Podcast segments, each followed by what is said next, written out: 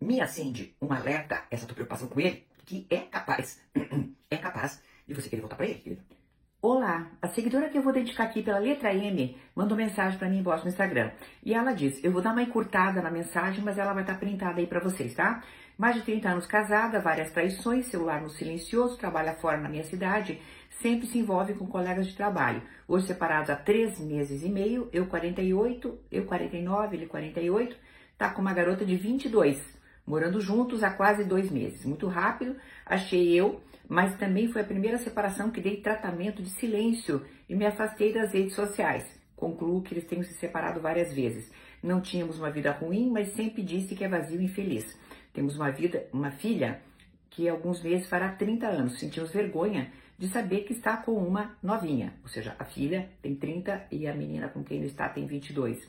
No meu caso, me sinto rejeitada. Hoje percebo traços narcisistas dele, muito manipulador, com tudo e todos. As atitudes dele eu vejo mais como infantilidade e maturidade. A troca foi muito rápida, sendo que a mensagem que peguei no celular dele era de outra mulher ainda do seu passado. Você acha que ele tem necessidade de outras porque nós casamos muito cedo, fomos o primeiro relacionamento um do outro, engravidei, casamos, fomos morar juntos?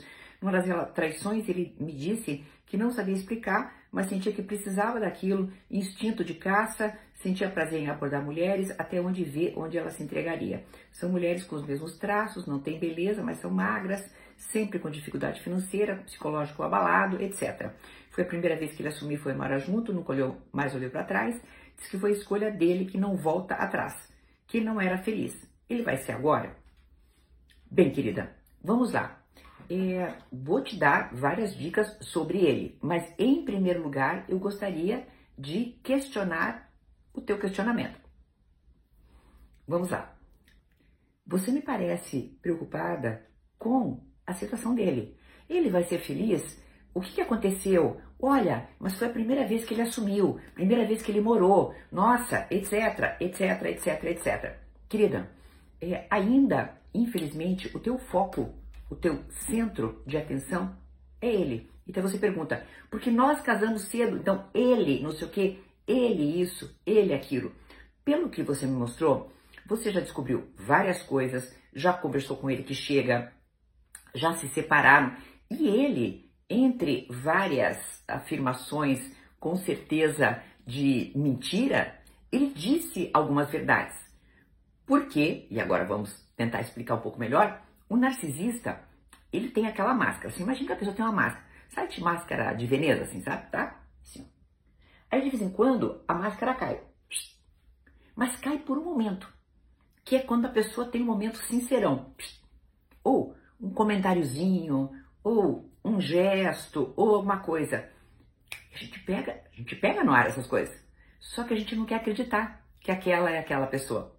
Veja, ele fala né? Eu tenho instinto de caça, eu não, já falou nessas quedas de máscara dele, entendeu? Ele já deu várias dicas que se você for olhar em qualquer lugar no Google, você vai ver o que é o narcisismo.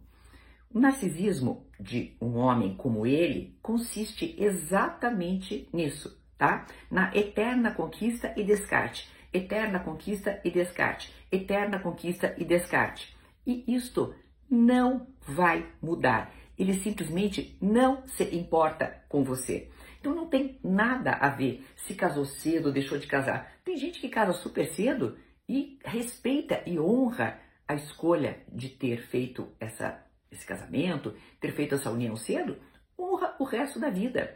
É, caiu por terra uma teoria que existia que se a pessoa não vivesse algumas coisas, na juventude, teria que vivê-las num outro período. Que história é essa, gente? Então nós somos agora pessoas moldadas como se fôssemos numa forma de gelo que sai todo mundo igual no mesmo molde? Quer dizer, todo mundo tem que pegar todas, todo mundo tem que viver tudo, vida louca, para depois se ajeitar. Então primeiro tem que viver a vida. Não existe isso. Isso é desculpa. Desculpa para dizer que haverá, haveria um resgate de uma certa etapa adolescencial que não foi vivida. Não é assim que a vida adulta funciona.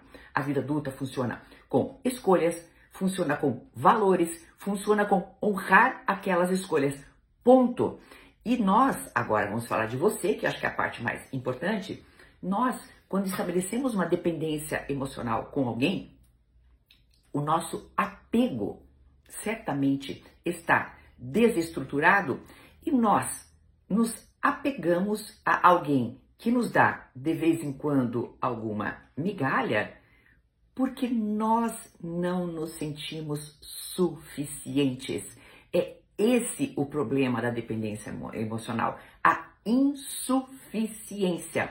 Então, você começa a dizer, ai, porque eu não sou jovem que nem aquela, ai, porque não sei o quê, ai, porque ele, então, ai, porque, ai, meu Deus, que horror que eu engravidei, porque daí, então, ai, mas a minha filha é fantástica, mas ao mesmo tempo, olha só, aí ele não viveu. Querida, não está em você a culpa de alguém ser narcisista. O que você fez foi tolerar o intolerável durante muito tempo. Me acende um alerta essa tua preocupação com ele, que é capaz, é capaz de você querer voltar para ele, querida.